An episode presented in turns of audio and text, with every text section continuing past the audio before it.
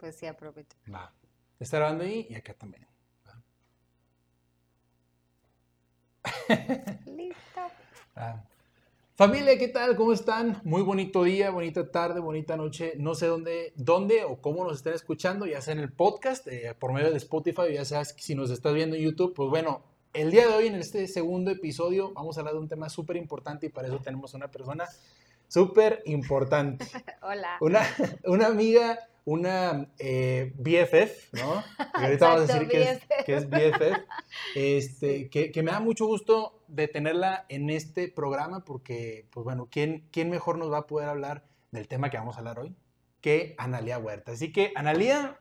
muchas gracias por estar aquí, nos sentimos Gracias. bastante complacidos y pues bueno, Analia Huerta yo la conozco eh, aquí de Ciudad de México porque tuvimos como una, eh, un tiempo, porque bueno, tuvimos un tiempo que estuvimos entrenando juntos en la parte de la corrida, De pero la ahorita corrida. ya no, ya no hemos este, corrido pues porque se nos accidentó. Sí, ¿no? me fracturé el dedo. Así es, pero bueno, Analia, a ver, cuéntanos un poquito de ti. Analia Huerta, ¿tú eres de aquí de la Ciudad de México? Sí. Va, ¿Qué te dedicas? Eh, soy directora de marca. eh, trabajo, he trabajado siempre en, en la industria retail, de la moda, lujo, etcétera. Hoy soy directora de Abercrombie y Hollister, que son marcas que llevan aquí en México más de siete años. Yo trabajo para Grupo Axo. Grupo es, eh, este grupo es el grupo más grande de, de marcas y de especialistas en retail de, de México y diría la verdad es que también pues de, de América Latina. Es un grupo muy sólido que lleva 27 años en, en el mercado. Yo llevo tres años trabajando con ellos. Eh, entré pues igual como directora de, de marca, después pues de una trayectoria profesional. Yo llevo cotizando en el seguro desde 1994, literalmente. o sea, si te van a tocar la pensión. Me va a tocar la Ah, pensión grande. excelente. Excelente. Exacto, me va a tocar la pensión buena. Eh, pues trabajo desde siempre, ¿no? Este, la verdad es que eh, mi primer, primer trabajo fue en una librería de, de la familia de una amiga, pues trabajábamos ahí los, los veranos, luego trabajé en Reino Aventura, que en realidad pues era más como mi trabajo de verano, ¿no? Como era la opción de, de poder salir, este de la casa, este, en los veranos, no sé qué, pues estar con mis amigas de, de secundaria en ese entonces, la, la, la, ¿no? Eh, entonces desde ahí pues me, me acostumbré a, pues a ganar, ¿no? Este dinero. Mis papás pues crecieron como una clase, o bueno, nosotros crecimos como clase media, pero después clase media que entró en desgracia, ¿no? Literalmente porque eh, pues mi papá ya era una persona muy grande y eran, o sea, ellos me enseñaron la parte de, por un lado, responsabilidad laboral, porque pues mi papá la verdad es que siempre trabajó toda su vida. Y también la parte de disfrutemos, este, ¿no? no O sea, no aprendí la parte de ahorro y de un Ah, montón de cosas, ¿no? Entonces, como que todo era, pues vamos a disfrutar. Y sí, tuve una infancia súper padre, nos íbamos de viaje y un montón de cosas. El tema es que cuando despiden a mi papá del, del trabajo, que lo despidieron pues porque ya estaba muy grande, o sea, ya literalmente más bien se tenía que jubilar y pues arreglaron, o sea, eso, pero pues nos, mi hermano y yo éramos muy chicos todavía, o sea, tendríamos pues no sé, 18, 17 años y así, mis papás literalmente nos dijeron, bueno, pues ya les pagamos la hasta la prepa, pero pues ya después es cosa suya, ¿no? Entonces ahí fue cuando pues yo empecé a darme cuenta de lo que era pues vivir súper al día, ¿no? Este, yo después de la preparatoria dejo de estudiar eh, porque pues me tenía que pagar la universidad, intenté varias veces en la UNAM, en ese entonces tenía la idea de estudiar Derecho, no me quedé en la UNAM, hice cuatro veces el examen, según yo no era por burra, Pero eh, todo nos indicó Pues otra todo cosa. indicó que sí, aparentemente, ¿no? Pues era de promedios de 9 y 10, es algo, ¿no? No era para mí. Entonces, como estuve un año sin, sin estudiar, porque pues no podía entrar a la UNAM, yo siempre desde, desde el día uno fue de, pues necesito trabajar para tener dinero, etcétera, ¿no? Entonces me acuerdo que mucha gente me decía, no, es que si te metes a trabajar, este, no, no vas a, eh, ya no vas a estudiar, no sé qué, y pues no, la verdad es que estuve un año trabajando, con eso ahorré un poco para, para entrar a la universidad eh, entré, a, entré a la Universidad Marista y literalmente era de, bueno, ¿qué carrera hay? Y había derecho, pero pues también había cupo limitado, ¿no? Entonces me dijeron, no, no, para, para derecho no tenemos cupo, pero sí para economía. Y yo, bueno, pues me gustan las matemáticas, así que digan, como que bruto, ¿cómo decidí yo mi carrera? No, fue así de Tin Marín, casi, casi digo algo que pues me gustaba y tal, ¿no? Entonces yo en la, en la universidad, yo trabajaba de 9 de la mañana a 4 de la tarde, de ahí me iba corriendo a la universidad de 4 a 10 y pues así me eché toda, toda la, la universidad y la carrera, ¿no? Eh, yo ahí estaba trabajando, eh, había mi, mi, después de trabajar pues en, en, Reino Aventura, empecé a trabajar en algún momento en Sexy Jeans, que, es, que era una marca de ropa como vendedora. Eh, me iba bien, este, siempre he tenido como mucha facilidad de palabra y por hablar con la gente no me da pena y no sé qué, ¿no? pero sí te da pena grabar. Pero sí me da pena grabarme, no me Exacto. Entonces, eh, pues ahí, o sea, la verdad es que sí, siempre tuve esta cuestión de responsabilidad. Por ejemplo, ¿no? Mi papá, o sea, mis papás, yo nunca falté a la escuela, ni un solo día. Ni un solo día. Mi papá nunca faltó a su trabajo.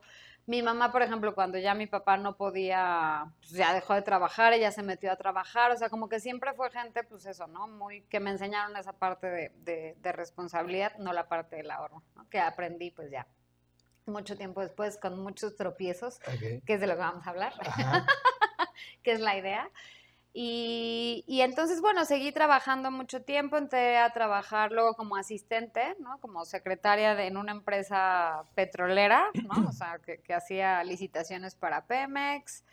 Eh, luego en Cartier, que ahí es donde conocí el mundo del lujo, que me encantó, ¿no? O sea, me, me encantó, me encantó el mundo, pues el mundo del lujo, conocí otra cosa, yo trabajaba en el área de, de servicio postventa, que es donde arreglaban los, los relojes, entonces también eso me enseñó mucho a prácticamente manejo emociones, porque pues imagínate que tú estás comprando un reloj que hoy te cuesta 100 mil pesos y se descompone, ¿no? Pues entonces también aprendes como otra cara de la moneda, que pues el mundo del lujo también es mucho el nombre, ¿no? De, de lo que es. Luego el mundo me llevó a trabajar a Ciudad Sagún Hidalgo, en Bombardier. que son los que hacen el, metro, vagones de metro. O sea, Bombardier es una empresa canadiense que hace aviones, eh, helicópteros. helicópteros, turbinas, turbinas, ferrocarriles, este, motos acuáticas. Tienen también una división de carritos de golf y así. Pues el mundo me lleva a Ciudad Sagún Hidalgo. Ellos aquí en, México hacían las locomotoras, los contenedores, o los, los los este y carros del metro, o sea, eh, han hecho varias líneas. Y ahí estuve dos años, que fue como mi trabajo de universitaria, slash, porque pues obviamente Ciudad Sagún está como a una hora y media de México, entonces pues no me daba para ir y regresar todos los días, entonces me quedaba entre semana ya, tenían unos dormitorios y ahí... sí. Y ahí la verdad es que también me encantó, este este, esa experiencia, porque pues conocer toda una planta productora, ¿no? O sea, una más a gran escala me encantaba. Ahí estuve dos años. Eh, luego en ese inter se, o sea, cuando estaba ahí en, trabajando en Bombardier se murieron mis papás de una enfermedad, pues mi mamá de cáncer y mi papá un mes después. Y yo la verdad es que ahí decido venirme a vivir a, pues a México porque estaba como, mi, mi pareja de ese entonces pues vivía aquí en México y pues bueno, una, una situación personal bastante complicada, entonces decido regresarme, regresarme a México. Ahí tuve un periodo oscuro laboral, que yo digo, que trabajé en el gobierno. Este, este, trabajé en el SAE, que es el Servicio de Administración y Enajenación de Bienes, que literalmente eran los que se dedicaban a todas las empresas que quebraba el gobierno, que evidentemente eran muchas, ¿no? Porque gracias, gobierno. ¿Que quebraba el gobierno o del gobierno? Que, o sea, por ejemplo, con Azupo. Ah, ok. Liconza.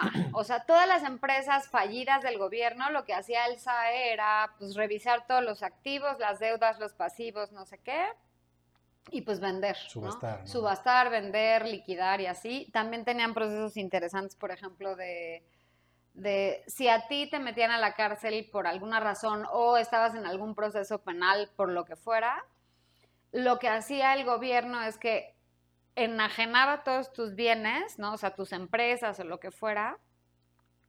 Y entre que decidían si sí te las quitaban o no, o si sí procedía la demanda penal o lo que fuera, este, pues el gobierno tenía la obligación de administrar esos bienes y ya si tú salías de la cárcel te los regresaba o te los incautaba o así, ¿no? Entonces, pues ahí había, o sea, nos llegó a mientras yo trabajaba ahí, este, llegó a haber un club de fútbol de alguien que estuvo ahí, cosas de narcotráfico, o sea, sí había como, sí, sí, era tener una bodega en Los Reyes La Paz, pues bodega, y había pues leones y todo, porque pues si llegabas y le incautabas eso, pues los tenías que administrar, o sea, había...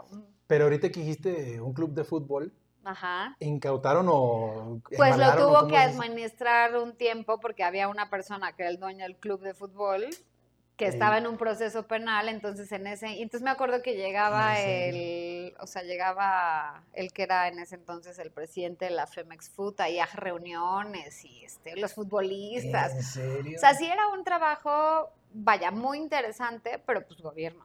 Claro. O sea, gobierno difícil y así. Y era la época en la que en la época de Fox, que es cuando mucha gente de industria privada se fue a trabajar al, gobierno. Entonces, bueno, era, la verdad es que era un ambiente pues bastante tranquilo, aprendí un montón, o sea, el que era mi jefe en ese entonces, eh, pues era una persona súper inteligente, le aprendí un montón de cosas. Pero el gobierno pues no me gustó nada. No, pues no. y aparte después de haber venido de, de algo de, lujo. De lujo, o sea, no, nada, así fue como, uy, ¿qué hago aquí? ¿no? Em, y ya luego, eh, en ese entonces, este, yo me, me caso con el papá de, de mi hijo eh, y a él le ofrecen una oportunidad de, de poner un negocio en, en, Cancún, o bueno, en donde fuera, ¿no? Entonces, pues, mm, como que los dos dijimos, pues, ¿a dónde? A, a, Cancún. Yo no estaba contenta en el gobierno, entonces, pues, para mí era como de, pues, vamos, ¿no? O sea, me da igual salir y así. Llegamos a, la idea es que yo trabajara con, con él, o bueno, que trabajáramos juntos en el negocio, yo siempre había trabajado, o sea, yo estaba acostumbrada a recibir mi quincena, que también esa es una de las razones por las que creo que cuando, cuando te acostumbras a recibir tu quincena, yo me acuerdo que en lugar de, o sea, mi primer cheque que recibí así laboralmente, quitando esta cosa de los 20 pesos que me pagaban en la librería o en Reino Aventura, que literalmente no era para nada, pero el primer cheque que recibí así de, de un trabajo formal, en lugar de, o sea, pues sí, lo agarré y este, yo ayudaba en casa de mis papás, aportaba, pero lo primero que hice fue comprarme un suéter. Y me acuerdo que era un suéter en Benetton que me quedaba gigante, o sea, que no había mi talla. Entonces, pues en realidad yo nunca tuve esta cosa de ahorrar, porque pues para mí siempre recibía el dinero a la quincena. Yo me salí de casa de mis papás cuando tenía 21 años por independiente, ¿no? Este, rebelde o lo que fuera. Y, me acuerdo que había veces en las que literalmente tenía un peso para treparme al pecero y llegar ese día a la oficina y esperar que me pagaran, ¿no? Pero pues llegaba con el peso, ¿no? este, entonces, bueno, trabajo, este, nos va, decidimos, regreso, este, voy a ir back and forward, pero bueno, espero no confundirlos. Eh, nos decidimos ir a vivir a, a Cancún, y este, el gobierno, una de las cosas que tiene es que pues, sí te paga muy bien. O bueno, habrá, algunas, en ese entonces pues me pagaban, me pagaban bien. Entonces ahí pensando o platicando con, con, mi ex, le digo, bueno, pues déjame ver qué tan fácil o difícil es encontrar trabajo en Cancún, ¿no? O cómo están los sueldos, ¿no? Entonces pues empecé a, buscar, ya sabes, o sea, ¿no? Mandar currículums, hice varias entrevistas en hoteles, ¿no? Pues Cancún 100% turístico. Este, y me acuerdo que los sueldos eran ridículos. O sea, eran tres veces menos de lo que yo ganaba en, México. Y muchos decían, ah, no, mira, el sueldo base es de 8 mil pesos, pero las propinas que saca todo mundo se dividen y entonces pues se paga al mes, ¿no? yo decía, ah, bueno, pues no sé, 15 mil pesos de propinas. Y yo, y más o menos al mes, ¿cuánto es de propinas? Ay, como 3 mil pesos. Y yo, y yo, neto, ya lo menos. Y así como dos o tres este, entrevistas en, en, hotelería y además ya sabes. Y entonces tienes que usar uniforme y no sé qué. Yo decía, ¿qué es esto? Qué horror, qué ansia. Y literalmente me pongo a buscar trabajo este, incluso en el periódico, pues entonces todavía, estamos hablando de 2004. Em, y veo que dice este industria, eh, algo así como empresa, este líder de perfumería y joyería en Cancún, busca trabajo de asistente en tal cosa. Me entrevistan, que era asistente de importaciones, pero entonces este cuate pues vio que yo, yo había trabajado en Cartier y entonces me dice, oye, no, pero pues este, este es asistente de, tráfico e importaciones, pues pero están buscando una asistente en la parte de comercial de joyería, ¿no? Entonces ya me entrevista pues el que fue mi jefe, pues me contratan como asistente comercial, había, era una empresa familiar también súper sólida en Cancún, o sea, ellos llevan pues ya más de 50 años, yo creo. Eh, pioneros también en muchas cosas, una empresa se llama Grupo Ultra, la verdad es que eh, muy íntegros, muy, este, pues como punta de lanza en su época. La, la empresa la, la, pusieron pues unos esposos, eh, que yo digo que pues, fueron la combinación perfecta de, negocio, ¿no? El papá tenía una visión financiera brutal y la señora era un 100% PR, ¿no? O sea, ya, y ponía el dedo y no lo, o sea, era de, yo quiero tener Chanel en, en Cancún, yo quiero tener Rolex, porque además, pues, pero era así como de, ¿cómo vas a tener Chanel y Rolex en este pueblo bicicletero? Porque estamos hablando de que Cancún es una ciudad muy joven, lleva 40 años. Entonces, ¿Y, eso fue así? Esto fue en 2004. Ok. Ah, no, ellos empezaron hace, o sea, Ultra debe llevar, o sea, empezaron en 1980 o 70, una cosa así. Ole. Sí, o sea, no había nada. Ajá. Esa zona era conocida por, ser como, como era puerto libre, antes las, las fronteras eran puerto libre de impuestos o duty free. Entonces, pues conseguías más barata la fayuca o los perfumes o no sé qué. Entonces, iban mucho a Panamá a comprar perfumes y los vendían en una tiendita. O sea, literalmente empezaron en la barrotería del pueblo y entonces se dieron cuenta que vendían más en perfumes que en jamones. Entonces dijeron, ya, va los jamones y empecemos a vender. No, tienen una, una una visión increíble y una, historia muy, muy padre. Entonces, cuando yo llego a trabajar acá, pues era un grupo ya consolidado, muy fuerte. Eran incluso el, distribuidor más importante o la cuenta más importante de, Rolex, de Cartier, o sea, vendían impresionantemente. Entonces, obviamente, como era una industria completamente, o sea, separada a la industria turística, pues entro a trabajar ahí, me encanta. Pero durante, o sea, en muy poco tiempo el puesto me queda chico, porque pues era un puesto de asistente comercial, los que eran los compradores en ese entonces, este, pues yo decía, yo quiero ser compradora, ¿no? Pero llevaban pues 12 años en el puesto porque pues era un, un, trabajo súper bueno, entonces no te ibas. Yo me acuerdo que cuando empecé, o sea, cuando empecé ahí le preguntaba a la gente, ¿y cuánto llevas aquí? Este, no, pues 12 años, 15 años. Y yo decía, güey, la gente aquí dura un montón en su trabajo, ¿no? Yo había durado 3 años, o sea, pero pues bueno, entendí por qué. Y justo, este, ah, porque además el trabajo de comprador era como súper exclusivo y querido porque pues los compradores nos consentían un montón las marcas, de lujo y entonces este, te invitaban a una convención en Miami ya así lo menos, ¿no? Este, los eventos así increíbles, pues entonces obviamente los compradores no soltaban su chamba, ¿no? Entonces casualmente en, en donde yo estaba eran tres compradores, ¿no?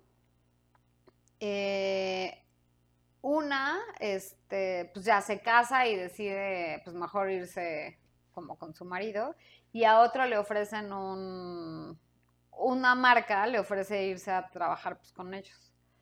Entonces me acuerdo que cuando se va uno, o sea, cuando se va esta chava, o sea, literalmente creo que le anuncia a mi jefe que se va, sale, me cuenta, y yo entré atrás y yo, hola, y yo, yo quiero su trabajo. No, como crees, apenas lleva seis meses. Y yo, yo quiero su trabajo. Y a las dos semanas renuncia el otro, no, no sé. Entonces adentro le digo, hay dos opciones. Y me acuerdo que le dije a mi jefe, si lo hago mal, le dije, dame chance. Dame una, o sea, dame tres meses de prueba. Si lo hago mal, yo solita, o te firmo la renuncia, le dije, es más, te firmo la renuncia o me regresas al puesto de asistente. yo estaba súper segura que lo iba a hacer mejor y yo decía, no me importa lo que vaya a hacer, lo que tenga que hacer, pero pues yo lo voy a hacer, ¿no? Y entonces pues me dijo así como, bueno, pues digamos que tenía dos opciones de, de, poner a alguien y luego contrataron a alguien más, ya no me acuerdo o subieron a alguien, una chava que estaba en tiendas, no sé qué, y pues literalmente me quedé con el puesto después de tres meses. Este, ahí compraba para marcas, o sea, Cartier, Montblanc, Tajoyer, Hermès, Fendi. Entonces ahí fue cuando conocí el lujo en una parte, ¿no? O sea, llegué a ir a la semana de la moda en París, en Nueva York, en Milán. O sea, increíble, increíble. Un trabajo que así me fascinó.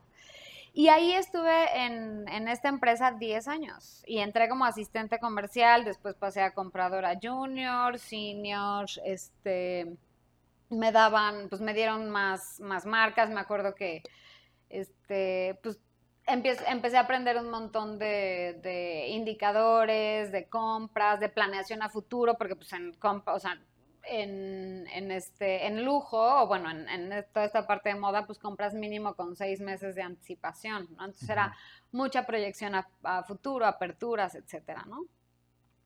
Es un trabajo que me encanta, o sea, me, me gustó muchísimo, mucho, mucho, lo disfruté un montón.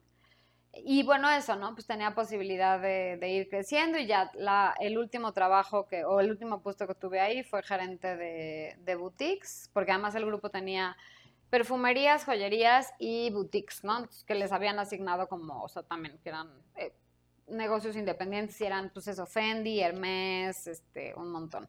Cancún ahí también tuvo un montón de crisis pues básicamente el turismo en 2008 cuando fue lo de la influenza, luego en 2009 la crisis en Estados Unidos, en 2005 nos pegó el huracán horrible, o sea, un montón de cosas. Yo, yo me, me divorcio del papá de mi hijo en 2010.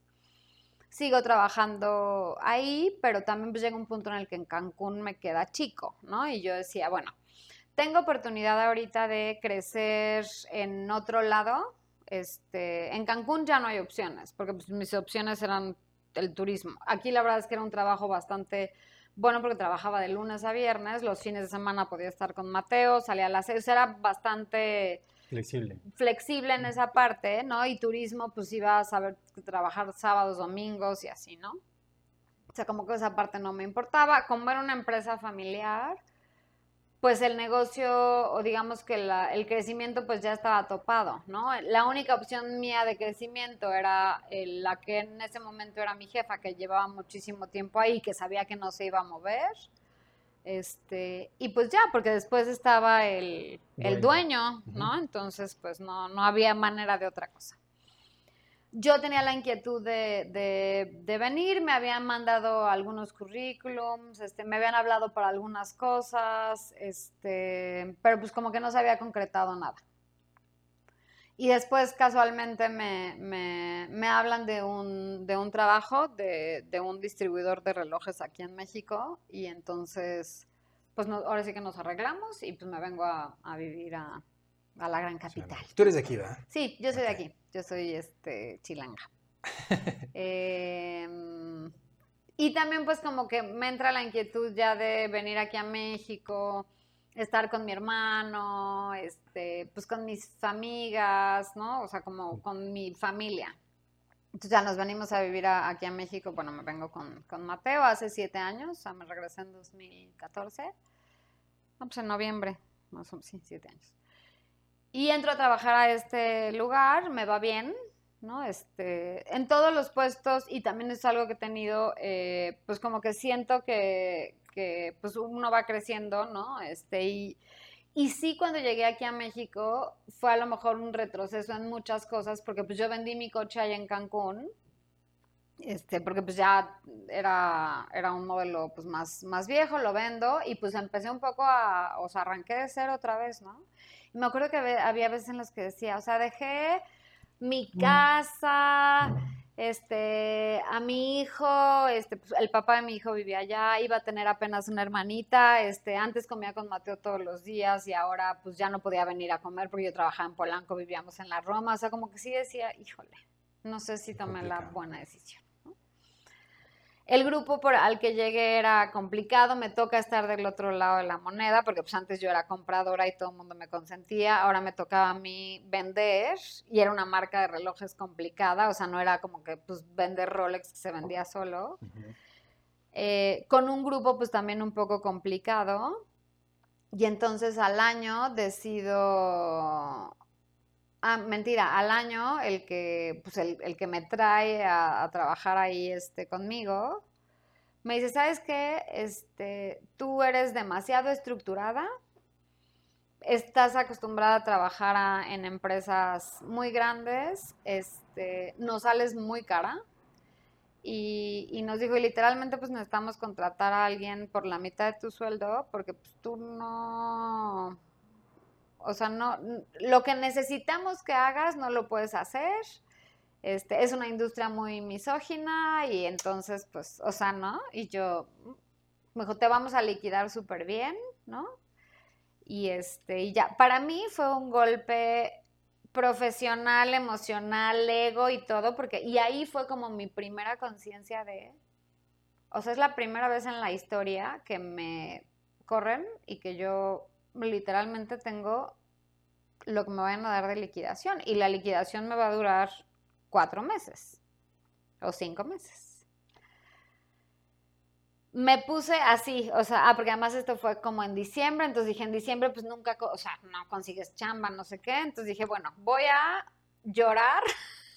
Lo que tengas que Voy a sufrir dos semanas, este, y, literalmente por ahí del 7 de enero dije, pues ya, y me moví y dije, voy a mandar currículums. Y me acuerdo que, o sea, habla, me hablaban de, oye, este tal trabajo de gerente de tienda. Eh, ¿Tienes experiencia en, ventas? Y yo, sí, claro.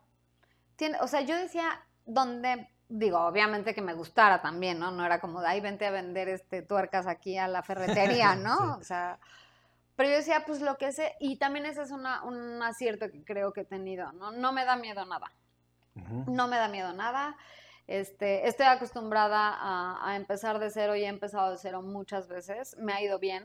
Este, para mí la razón por la que creo que me, que me ha ido bien, o las dos razones por las que me ha ido eh, bien laboral, laboralmente, bueno, laboral y personalmente, es porque para mí todo, todo es temporal, ¿no? O sea, lo bueno, lo malo y lo todo, ¿no? Entonces, y depende mucho cómo enfrentes la, vida y las cosas, ¿no? O sea, como mucha resiliencia. Y en chamba soy súper entrona y soy súper responsable y si no sé cómo hacer algo, lo averiguo. Entonces también pues eso me ha hecho decir, pues me aviento o tener la seguridad de decirle a mi jefe, dame, dame el sueldo, dame el puesto y si no en tres meses no la armo, me corres, ¿no? Claro. También hice lo mismo cuando trabajé en Cartier, llevaba un montón esta chava ahí, entonces también le dije a mi jefe, yo renuncio, o sea, si no te funciona, pues renuncio, ¿no? Entonces lo, lo he hecho dos veces y me ha funcionado bien, así que... Y entonces, este, pues me pongo a repartir así currículums como loca. El que era mi jefe en este trabajo por el que me vine, me dijo, oye, pero la verdad es que este yo también ya le, mandé tu currículum a, pues a una chava de, Palacio de Hierro. Ella dice, ella, yo ya conocía a esta, a, esta persona que trabajaba en Palacio, porque en viajes de compras habíamos coincidido y entonces ella como que me decía, ay, pero ¿por qué sabes? Ah, porque además Excel es mi pastor, ¿no? Este, me decía, pero ¿por qué sabes tan bien Excel? Y entonces le empiezo a enseñar, ¿y cómo compras? ¿No? Entonces esta chava como que, o sea, nos llevamos muy bien y estaba sorprendida porque pues yo por alguna, o sea, tengo también esta cosa eh, en ese momento pues muy numérica y de planeación y yo si algo tengo muy bueno, no sé por qué sea, bueno, este es yo puedo planear muy bien, o sea, hago proyecciones de ventas y literalmente le, no digo que le atino, ¿no? Este, pero si yo digo que vamos a vender 300 pesos, vendemos 289 o 302.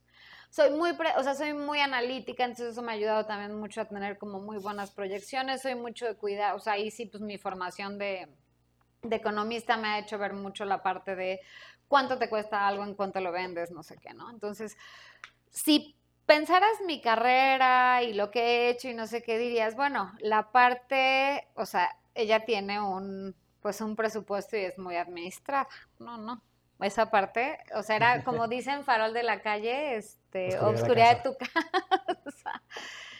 y este, pero bueno, pues esta parte de Palacio me hace, digo, de, de, de donde me había dejado, entro a trabajar a Palacio después de un proceso bastante largo.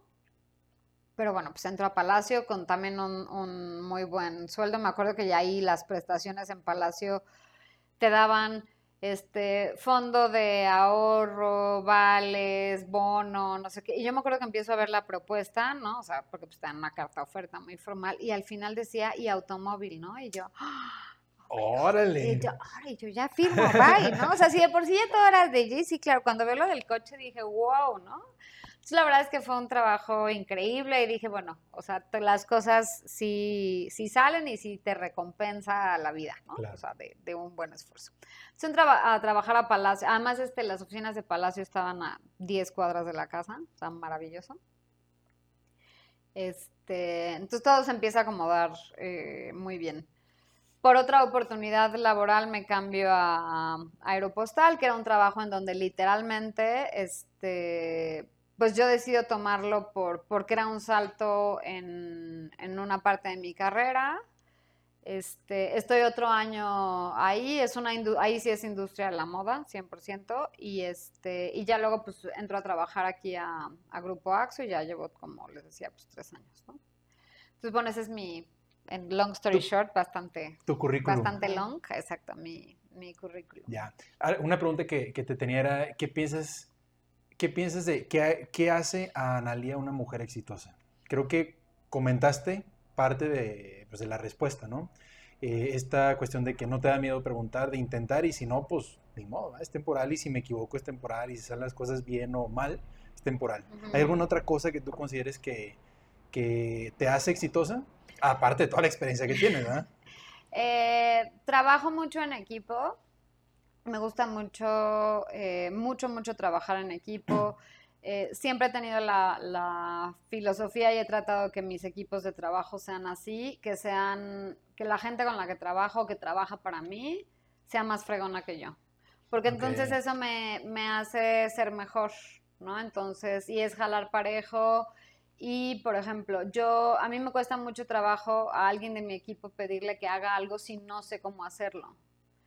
O sea, ¿cómo te voy a pedir a ti que vendas X cosa o que hagas X cosas si yo nunca me he puesto a vender o yo nunca me he puesto a hacer un inventario y, eso, ¿no? Entonces, eso creo que también pues me, ha hecho exitosa. Eh, la parte también de trabajar mucho la, la hago, ¿no? O sea, soy incluso hasta workaholic. Y no me refiero a workaholic de estar trabajando de las 7 de la mañana a las 11 de la noche, porque también para mí pues, es súper importante el, balance de vida personal y, profesional, ¿no? O sea, en la industria en la que estoy, lo que yo siempre he dicho es, no estamos ni descubriendo la vacuna del cáncer, ni la del coronavirus, ni salvando, o sea, ni, ni haciendo, ni mejorando el cambio climático, ¿no?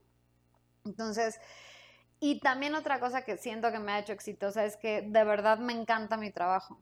O sea, me encanta, no, aunque suene a cliché, yo soy de las personas que no le cuesta trabajo ir a trabajar, lo disfruto muchísimo, entonces pues creo que eso es fundamental.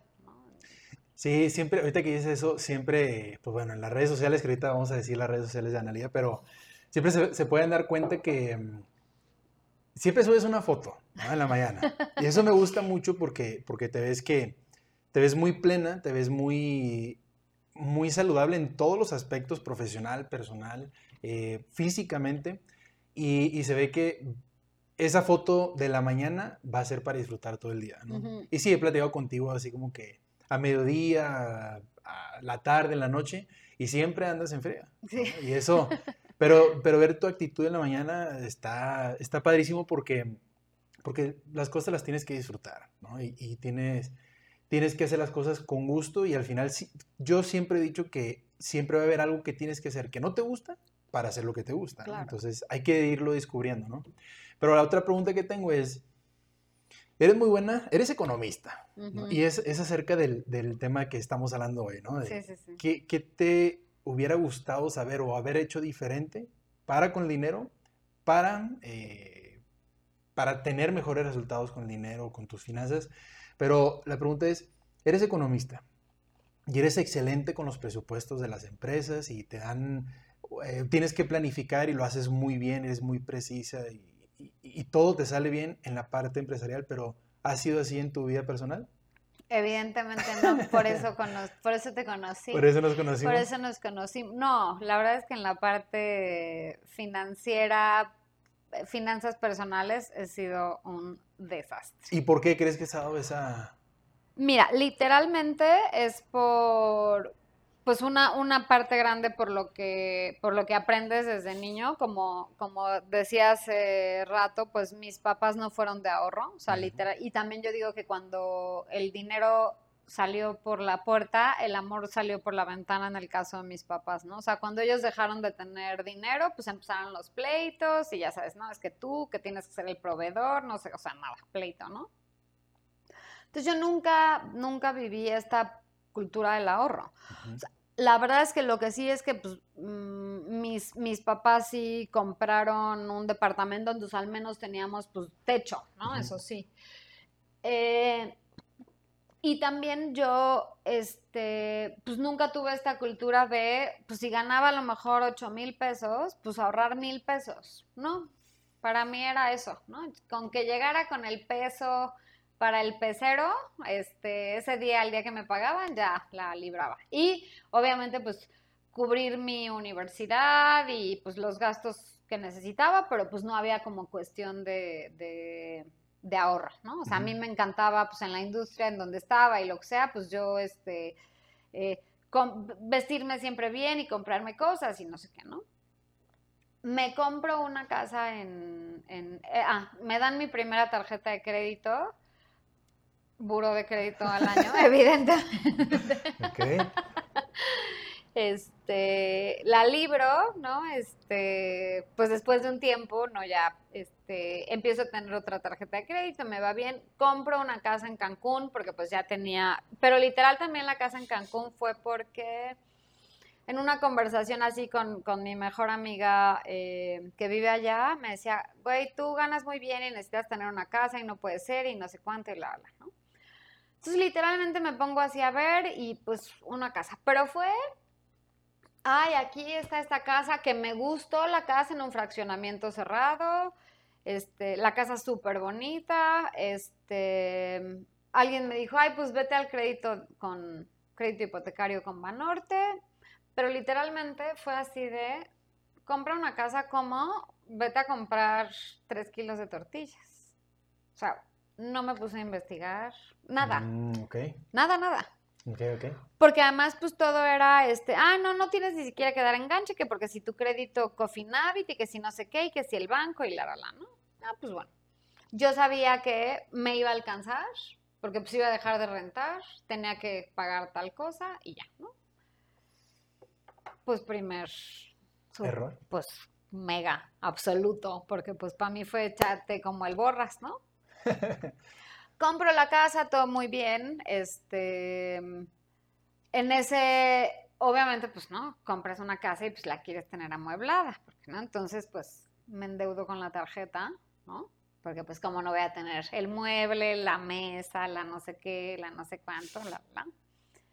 Este, y al año de tener esta casa, como año y medio más o menos, es cuando me vengo a vivir a México me ofrecen este trabajo. Entonces, justo la puedo rentar muy poco, o sea, sí la rento al, muy poco tiempo, pero algo que nunca preví es que, o sea, con la renta, pues, la renta se pagaba, pues, la hipoteca, el crédito.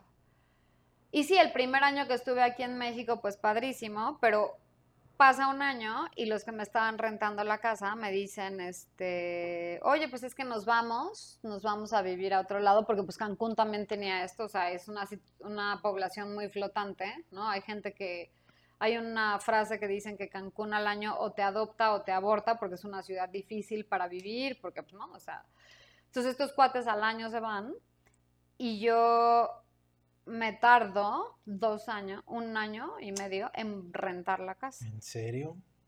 Y además en ese inter, cuando estos cuates se van, es cuando me corren aquí de esta chamba. O sea, literalmente que es estas cosas que o sea, hay más personas con las que te puedes obsesionar, desgraciado, ¿no? Sí, sí, sí.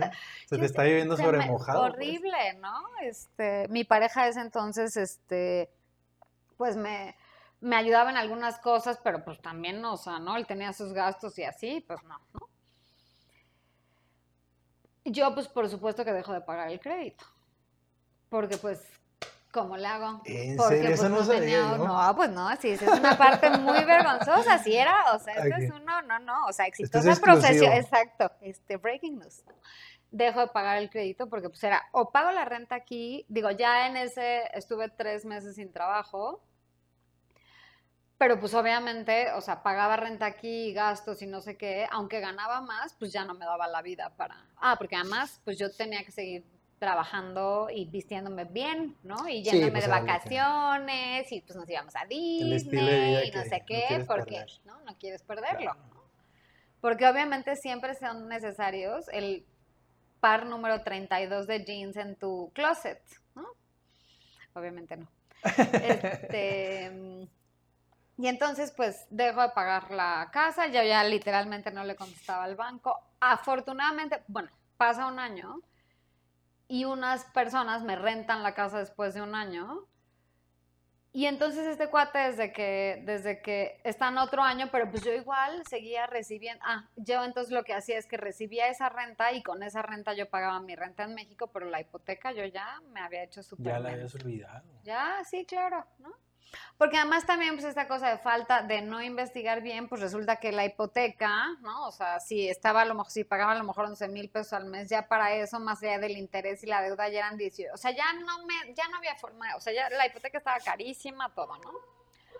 Reestructurar era una, una locura y pues no, no tenían interés. O sea, literalmente era mejor de, ay, no contesto números que no conozco. Pero este cuate, el, el que me rentaba la casa, me dice, oye, es que te la quiero comprar. Este, porque nos encanta, no sé qué, la, la, la. Yo dije, pues sí, ¿no? Pues ya, en eso, este, este, empezamos a ver pues todo ese coso del, del trámite, de la, de la venta de la casa. Afortunadamente no, o sea, él pagó, pagó eso y yo con eso liquidé la hipoteca. O sea, no me gané ni dos centavos ni perdí. Vaya, no perdí, pues más bien, o sea, lo Te que él me quedé así tablas, ¿no?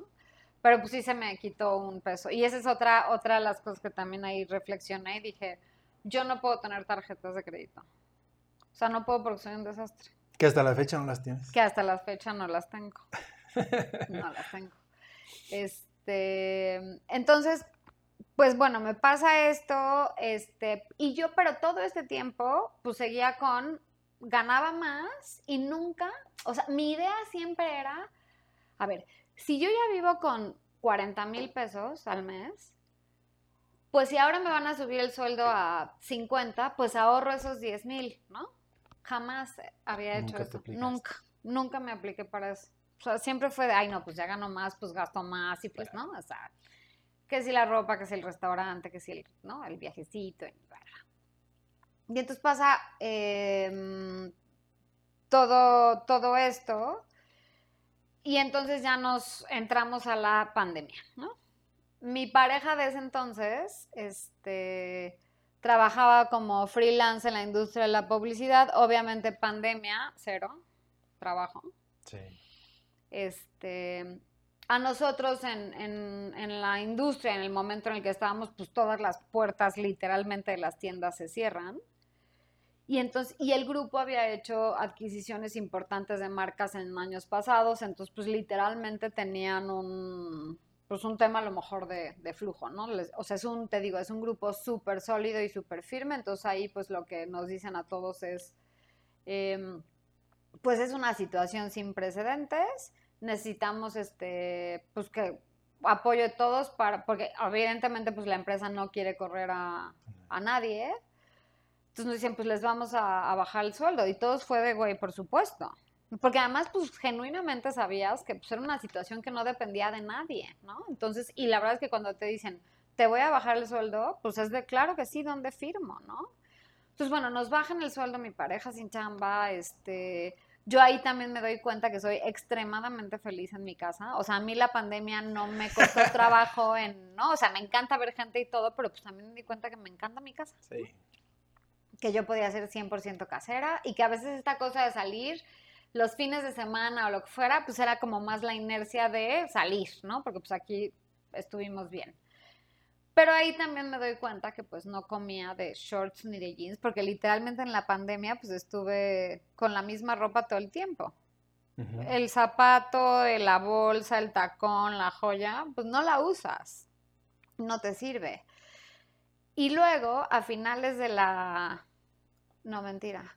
Este, en octubre del año pasado, me separo de mi, de mi pareja y este, el acuerdo ahí era que él pagaba la renta y yo pagaba pues todo lo demás hasta cierto monto. O sea, si veíamos que al mes eh, yo había pagado ya más considerando la renta, pues entonces dividíamos los gastos entre cinco y hay un, ¿no? Pero pues, este, nos separamos, yo me decido quedar en esta casa, este, empiezo a hacer cuentas y digo, me alcanza perfecto, ¿no? O sea, renta, no sé qué, la, la. Pero también ahí dije, o sea, si bien no dependía financieramente de este cuate para nada, ¿no? O sea, eh, eran gastos compartidos, pero también dije, o sea, no puede ser que no tenga un peso ahorrado. O sea, no puede ser. Porque además también decía, em, o sea, ahorita justo, experiencia de pandemia, de no sé qué, o sea, ¿qué voy a hacer? Voy a vender toda mi ropa y de todas formas la voy a vender en cuánto? En 12 mil pesos. O sea, no, así ya casi casi vendiendo todo tu, no, o sea, voy a vender mis bolsas carísimas, ¿no? Este, ¿Y quién las va a comprar más bien? Además, también, ¿no? Pues las puedes poner en estas páginas, pero pues de todas formas no te sirve de nada. Y la verdad es que ahí sí decía, no puede ser que no tenga un peso ahorrado. Y sobre todo porque decía, o sea, cuando medio hacía números, porque pusiera así de, ya recibí, este, pago lo que tengo que pagar. Claro este, pero empecé a ver que pues no tenía, ¿no? Este, pues no tenías más, ¿no? De casualidad, este, la verdad es que en cuanto abrieron las, las tiendas y otra vez todo, pues, este, empezamos a vender súper bien y todo, entonces pues el grupo eh, sí nos pagaron los bonos que estaban pendientes, entonces llegué a tener, digamos que, dinero disponible, remodelé toda la casa porque pues para quitar al espíritu del, muerto. El innombrable. del innombrable, del Lord Voldemort, como le decimos Mateo y yo. este, pero pues justo, o sea, eso, sí, qué padre tu casa, remodelada toda, increíble, divina, no sé qué. Regresamos a, ¿qué pasa si me enfermo? O sea, ¿qué pasa si me da COVID? O sea, si me da COVID a principios de la quincena, ya la hice. Pero si me da COVID a finales de la quincena, Sí, ¿no? Pues, mijito, vámonos al seguro, ¿no? O sea, si nos da a principios, sí, este, sí compramos las, ¿no? Si o sea, y dije, no puedo, no puedo. Claro, que bueno, que sería, sí puedo pagar eh, la enfermedad del hospital, medicinas y demás a principio de la quincena, pero ya no vas a poder pagar otras cosas que generalmente pagas, ¿no? Que son servicios, es este, sí, o sea, pues literalmente la luz, despensa y así. Y justo es cuando empiezo a ver que en vales de despensa me daban un dineral, o sea, bueno, me dan. Y pues sí, las, cuando te los daban, pues comprabas y entonces también justo eso, ¿no? Este, un montón de comida se me echaba a perder porque, ay, qué flojera cocinar el sábado, mm. ¿no? Este, pero pues si tienes ahí el refri lleno. Sí, claro, claro. O sea, un montón de cosas que estaban súper mal y eso, pandemia, separación, este, em, pues un, o sea, que, un montón de cosas que compras y no usas, este desperdicio, que también te das cuenta que pues no necesitas, porque además justo con este ajuste de sueldo que me habían hecho, pues me di cuenta que nos, que me alcanzaba súper bien. Y sí, obviamente seguía comprando cosas para la casa, hasta Mateo le daba, o sea, ya teníamos la broma de, mamá, Llegó otro paquete de Amazon. No tienes ni idea de lo que pediste, ¿verdad? Y de verdad había veces en las que no me acordaba que había pedido. O sea, era así de, ah, sí, pedí todo para la casa y todo perfectamente justificable, porque pues como ya estás más tiempo en la casa, entonces necesitas otros cuchillos o necesitas, un, no, ya, o sea, estas cosas que no necesitas, evidentemente. Entonces, bueno, pues pasa todo esto, este, ahí literalmente es cuando, o sea, ya tenía como esta inquietud. Eh, empiezo también, es cuando empiezo a correr más, ¿no? Este, ahí como en una cuestión eh, personal. Y por ejemplo, en esta cosa de correr me doy cuenta que tampoco necesitaba más dinero para ser más feliz. O sea, no necesitaba cosas materiales, sino que literalmente ponerme los tenis y salir a correr me hacían muy feliz, ¿no? Y ahí es cuando te conozco y pues platicando, no sé si en, no, me acuerdo ni cuándo, ay, sí, a ver si. Entonces dije, ay, bueno, pues a ver, ¿no? Y literalmente me acuerdo que fue más por un tema de. O sea, cuando empezamos a hacer los números, me acuerdo ahí en el Starbucks, yo decía, güey, ¿qué he hecho con mi dinero? En una servilleta, ¿no? En una servilleta. Sí, me acuerdo. Sí, sí. sí. Y yo ahí sí dije, fuck, ¿qué he hecho con mi dinero? Ahí sí dije, no puede ser. Y sí, o sea, hoy no tengo deudas.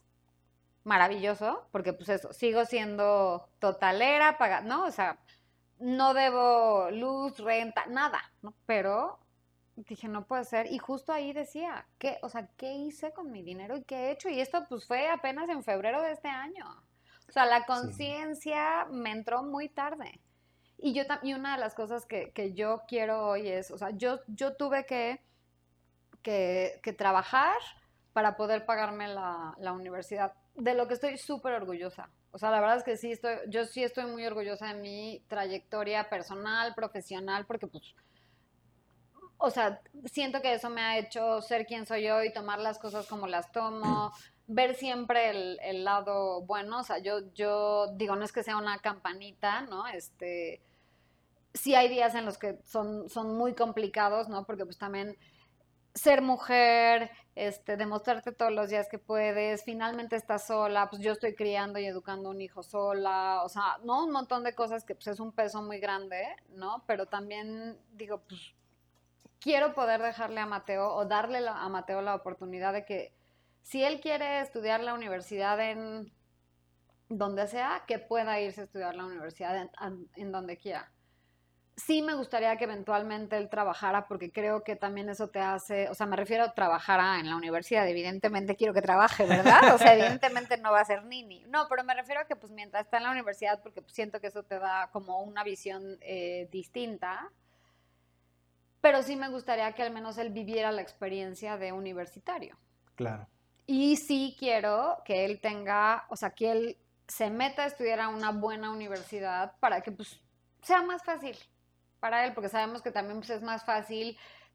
Van a agarrar primero tu currículum si vienes del TEC o del ITAM o de X a que si vienes de otra, ¿no? Entonces, este, pues ahí también dije, yo necesito construir algo para él y para, y para mi retiro, porque sí, tengo la FORE y soy de la ley del 94 y la manga del muerto, pero ¿quién me garantiza que voy a seguir trabajando como directora hasta X tiempo? O sea, asumiendo que voy a durar todavía 20 años trabajando, pues ojalá, y, y, en un puesto así, a lo mejor mi último puesto es de recepcionista en, ¿no? O sea, y ya no me va a servir porque es en lo único, entonces también hay, pues digo, no, no.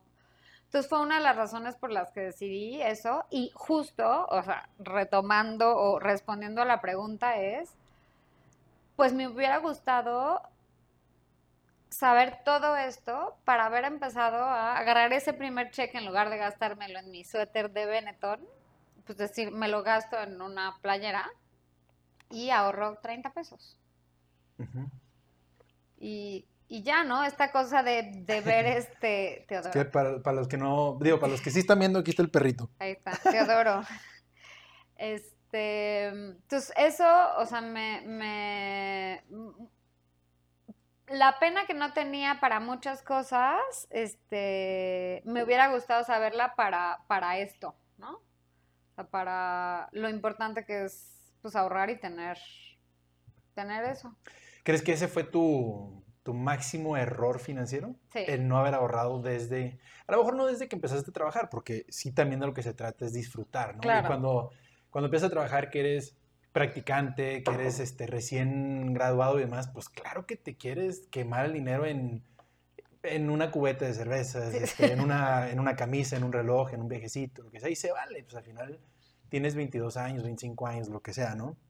Creo que depende mucho también cuál es la situación financiera de la persona, porque he conocido gente de, de 25, 30 años que tiene dependientes económicos y que pues sí está, están complicados, ¿no?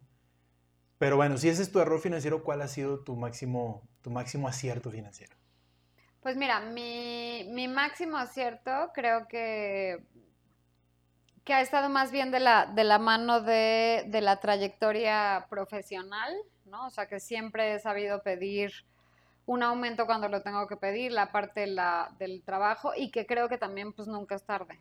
O sea, sí, tarde empecé a ahorrar tipo febrero, pero pues es más bien empezar y tomar eso, ¿no? Y también tomar la decisión de que pues no, no voy a usar más tarjetas. Claro, claro, claro. Que eso también depende de qué tanto te tienes que conocer para saber qué tanto puedes o no utilizar una tarjeta de crédito y demás, ¿no? Qué tan disciplinado.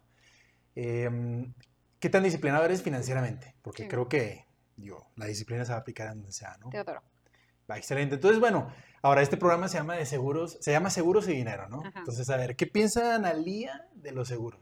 Ah, bueno, eso también, eso, eso también ha, ha sido súper importante porque, pues yo eso, desde el primer trabajo tuve seguro médico. Mis papás, pues dejaron de trabajar y tenían seguro social.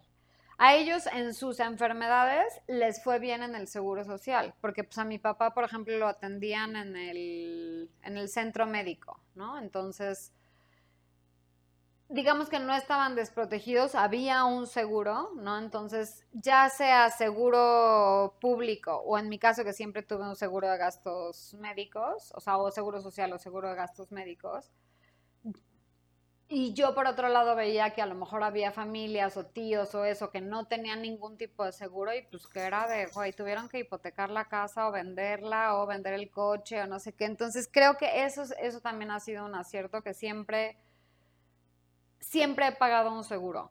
Si, por ejemplo, la empresa en donde yo trabajaba, este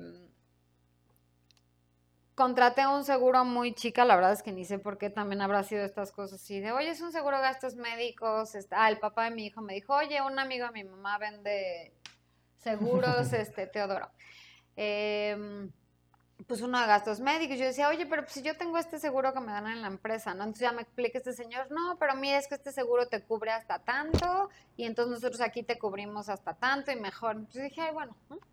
Es como que siempre me acostumbré a pagar un seguro al año y eso, o sea, y yo hoy, por ejemplo, no concibo que haya gente que no tenga un seguro.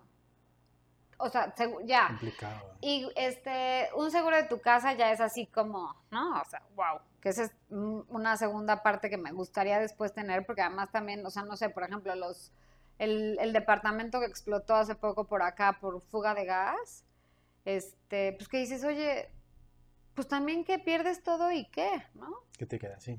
¿Qué te queda? O sea, a lo mejor si te vas a vivir a casa de tu par X, ¿no? De arrimada un rato, pero pues perdiste todo lo demás, pues también necesitas un seguro. Entonces, bueno, en, en yo y eso, no concibo que alguien no tenga un seguro de gastos médicos mayores, un, pues eso, seguro de ahorro, ¿no? Este, entonces, para mí, pues son, más te digo, o sea, para mí la parte del seguro, pues es un seguro de gastos médicos mayores, no, pues, no, no entiendo cómo, porque además llega un punto en el que, ¿cómo compras una medicina? Sí. ¿Y cómo pagas una factura de 3, 4, 5 millones de pesos? Claro. Digo que hay gente que los tiene. Sí, pues. Pero vemos gente que no los tenemos y que cuando nos toca pagarlos es, bueno, ¿dónde los saco? Y decidiste comprar una casa cinco años antes, bueno, pues ahora hay que venderla, ¿no? Y si la vendes para pagar tu enfermedad, pues ¿dónde vas a vivir? Claro. Entonces es un, es un tema importante, ¿no? Sí, no, para mí es así, o sea, eso, fundamental, ¿no? Este, amigas que tengo que trabajan como en freelance y así, o sea, yo sí he sido, güey, tienes que tener un seguro, tienes que tener, o sea, seguro de gastos, lo que sea, me explico, lo mejor que te cubra tres estupideces o que, no, algo. Sí, sí, sí. Va, pues bueno, vamos terminando. Eh,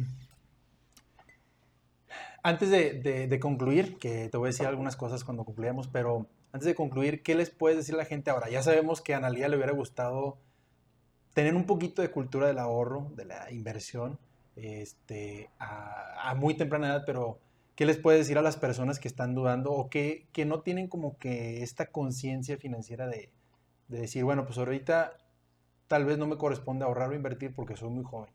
O porque tengo otras prioridades, ¿no? Que siempre las prioridades van a ser diferentes de cada persona. Pero, pues sí, siempre creo que podemos hacer un esfuerzo, ¿no? ¿Tú qué les dirías a esas personas que creo que, pues tú estuviste en esa situación y ahora ya no lo estás, ¿no? Evidentemente. Exacto. Pues que no, no hay ni, no eres ni demasiado joven para, para empezar a ahorrar, ni es demasiado tarde, la verdad. Claro. Sea, creo que yo estuve en, en, la parte, a lo mejor podrías decir demasiado tarde, porque pues sí te puedes acostumbrar a que cada quincena recibes tu dinero hasta que no.